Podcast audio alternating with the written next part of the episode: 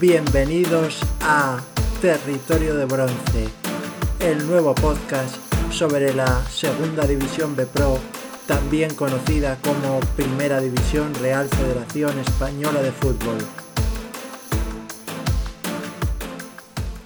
Muy buenas, estimados amigos de Territorio de Bronce, muchas gracias por acompañarnos un podcast más. Llegamos ya al Ecuador de la Liga, jornada 19, vamos a hacer el repaso a la previa, aquellos partidos que se disputarán el próximo fin de semana, el sábado 22 de enero y domingo 23 de enero, porque en esta jornada no habrá partidos el viernes. Para abrir la jornada en el sábado, en el grupo 1 habrá dos partidos a las 5 de la tarde.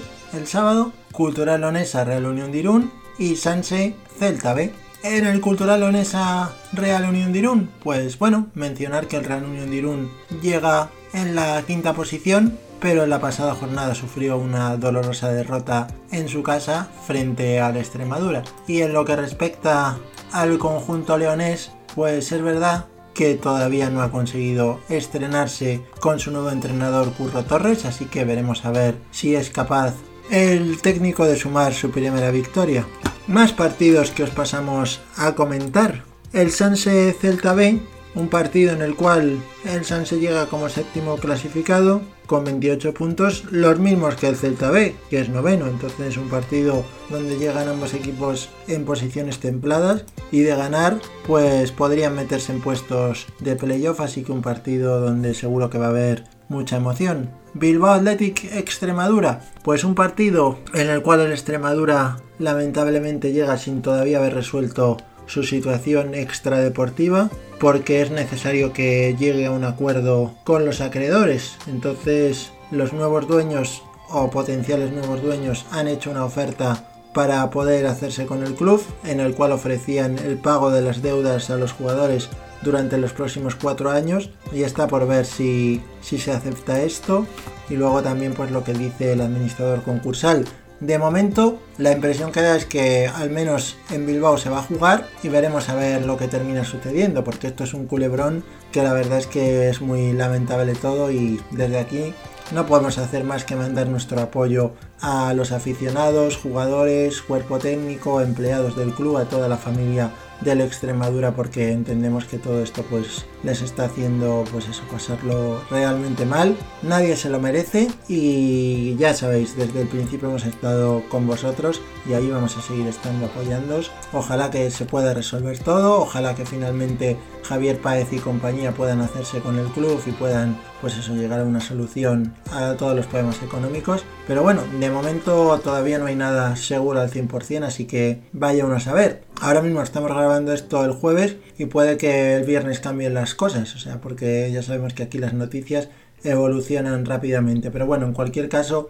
a través de nuestra cuenta en Twitter, arroba la primera red, pues podéis estar informados de, de, la evolución de toda la situación. El Bilbao Athletic que necesita, al igual que el Extremadura, urgentemente la victoria. Y bueno, veremos, veremos lo que, lo que ocurre, puesto que ambos clubes están en puestos de descenso. Si gana el Extremadura, podría conseguir salir y abandonar esas posiciones de cola. Si gana el Bilbao Athletic, pues se acercaría a esos puestos que dan, por así decirlo, la salvación, aunque todavía ya sabemos que queda mucha liga y todo puede suceder. Ninguno de los dos equipos lo tiene perdido ni mucho menos, así que bueno, pues veremos cómo, cómo se va desarrollando esta segunda vuelta.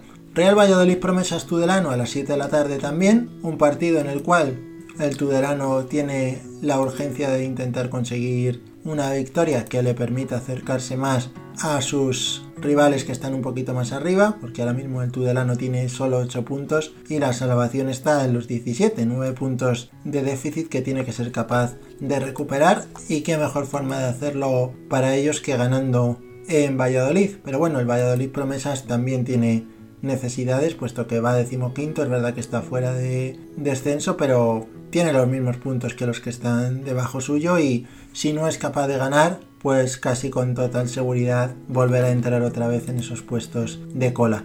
La Sociedad Deportiva Logroñés y el Racing de Santander que se medirán a las 7 de la tarde. Un Racing de Santander que va segundo en la clasificación y una Sociedad Deportiva Logroñés pues que ocupa el puesto decimotercero y es verdad que últimamente no está teniendo una buena racha y la visita del Racing de Santander pues es un rival sin lugar a dudas de mucho caché y veremos, perdón, veremos si es capaz el equipo riojano de, de conseguir algún punto en las gaunas. Es verdad que en su estadio es fuerte, pero bueno, el Racing de Santander es evidente que intentará alzarse con los tres puntos para poder acercarse al Deportivo de La Coruña. Calahorra Badajoz, por la mañana del domingo se disputará el partido a las 12 de la mañana. Un Calahorra está en la zona templada de la clasificación y que sin lugar a dudas está haciendo una buena temporada. Y el Badajoz, que está siendo una de las grandes decepciones, va décimo clasificado, pero es cierto que tiene numerosos problemas extradeportivos, aunque parece que ya por fin han encontrado un comprador para el club y las acciones de Joaquín Parra pues pasarán a ser propiedad de este empresario. Pero bueno, en cualquier caso, hasta que no esté todo firmado y todo bien atado, pues toca todavía esperar para poderlo confirmar. En cualquier caso, como dijimos con el Extremadura, también esperamos que el Badajoz pueda finalmente solucionar todos sus problemas. Vamos a revisar más partidos. El Dux Internacional de Madrid Deportivo de La Coruña también se jugará el domingo a las 12 de la mañana. Un Dux Internacional de Madrid que la verdad es que lleva una buena racha de resultados. Ahora mismo está decimoprimero en la zona templada de la clasificación y el Deportivo de La Coruña es el líder y está intratable en los últimos partidos. Veremos si es capaz el Dux Internacional de Madrid de dar la sorpresa en este partido. Es verdad que tiene campo de hierba artificial y eso al Deportivo de La Coruña pues es algo que no termina de sentarle bien, pero bueno, en cualquier caso está claro que el conjunto gallego es claro favorito a llevarse los tres puntos en este encuentro. Talavera Zamora, también el domingo a las 12 de la mañana. Un Tala que va decimoséptimo y tiene la imperiosa necesidad de, ganar para intentar salir de puestos de descenso. Y un Zamora que está un punto por detrás del Talavera y también muy necesitado el conjunto de Yago Iglesias. Que la verdad es que desde la llegada del nuevo técnico pues está jugando muy bien y da buenas sensaciones, así que veremos a ver qué tal rinde el equipo zamorano. El Racing de Ferrol, Unión Deportiva Logroñés, un partido que también pinta interesante. El Racing de Ferrol, que en estos momentos está ubicado en puestos de playoff. Y la Unión Deportiva Logroñés, que va octava. Está, es verdad que a solo un punto de los puestos de playoff, pero bueno, no está terminando de mostrar ese juego sólido que se le presuponía uno de los grandes favoritos al ascenso. Por último, en el grupo 1 hay que mencionar el partido que disputarán el domingo a las 5 de la tarde, Unionistas y el Rayo Majadahonda. El conjunto charro que está sexto clasificado en la tabla y de ganar podría meterse en puestos de playoff, mientras que el Rayo Majadahonda pues es tercero y está haciendo un campeonato bastante sólido y uno de los grandes candidatos a luchar por el ascenso, sin lugar a dudas, el conjunto majariego. Así que veremos a ver si es capaz de puntuar en el campo de unionistas, que como bien sabemos, pues no es un estadio donde sea fácil sacar, sacar puntos. Vamos ya con lo que es el grupo 2 y hacemos también rápidamente el repaso a los partidos que se van a jugar. El Albacete Sabadell que estaba previsto para el sábado a las 5 de la tarde ha sido suspendido por los casos de COVID en el conjunto albaceteño, lo cual implica que con independencia del resultado que tenga el Villarreal B en su partido de este fin de semana, continuará ocupando la primera plaza. El sábado a las 5 de la tarde tendrá lugar el Cornellá San Fernando, un partido en el cual el Cornellá llega en la posición decimoquinta con 19 puntos Mientras que el San Fernando, que va en estos momentos décimo tercero y está fuera de, de peligro de momento, 5 puntos por encima de los puestos de descenso. El Alcoyano y el Real Madrid Castilla jugarán un interesante partido en el estadio del Collao.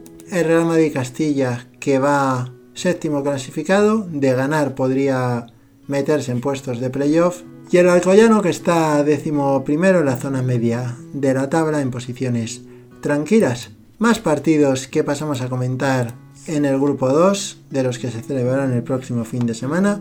Barcelona B, UCAM Murcia. Un Barcelona B que en los últimos partidos no está teniendo buenos resultados, va décimo clasificado, llegó a estar en puestos de playoff, pero el rendimiento últimamente no está siendo el esperado. Y Murcia que consiguió salva ballesta su primera victoria y bueno, el estadio de Johan Cruyff tampoco es que sea precisamente un fortín para el filial blaugrana, así que todo puede suceder en este partido.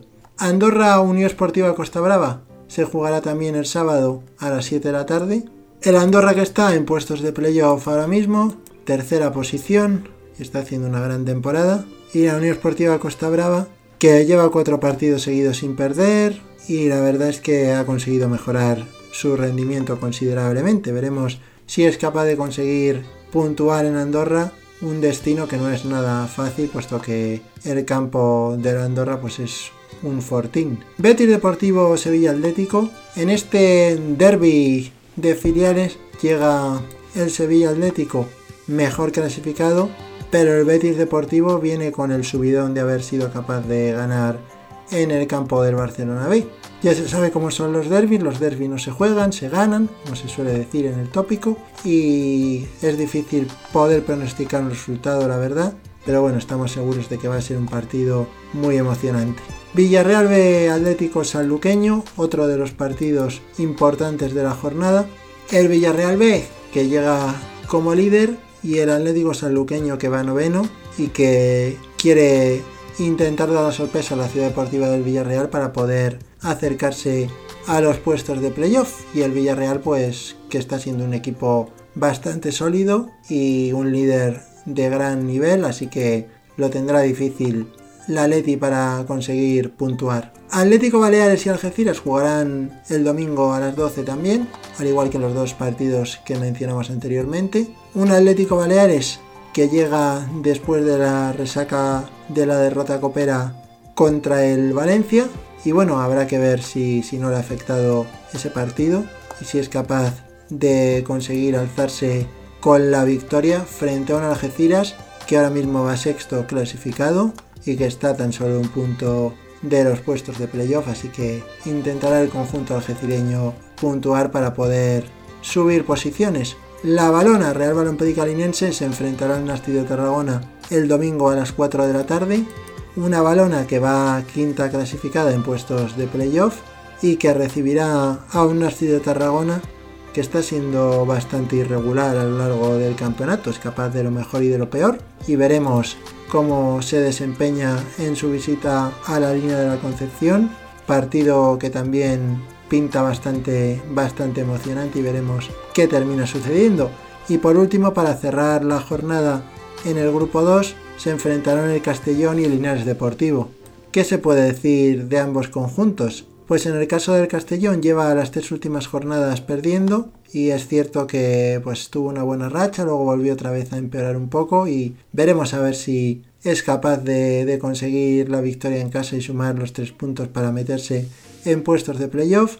El Linares que está fuera de los puestos de descenso, decimocuarto, y también quiere ganar para poder conseguir tomar distancia sobre las últimas posiciones, así que también otro de esos partidos que a priori pinta que serán bastante interesantes, así que veremos a ver lo que sucede. Pues nada, con esto ya damos por finalizado el análisis de la previa de la jornada 19 que supone ya llegar al Ecuador de la competición, de la primera Refooters. Agradeceros como siempre vuestra compañía. Recordaros que tenemos la cuenta en Twitter arroba la primera RFF donde podéis pues ver un poco las noticias de la categoría, informaciones de interés, etcétera. Y ya sabéis que podéis contactarnos también cualquier cosa que nos queráis, que nos queráis comentar, pues nos podéis escribir por allí. Así que nada, sin mayor dilación nos despedimos ya de todos vosotros. Ya sabéis, buen fútbol, alegría y buen humor, cuidaros mucho amigos, un saludo.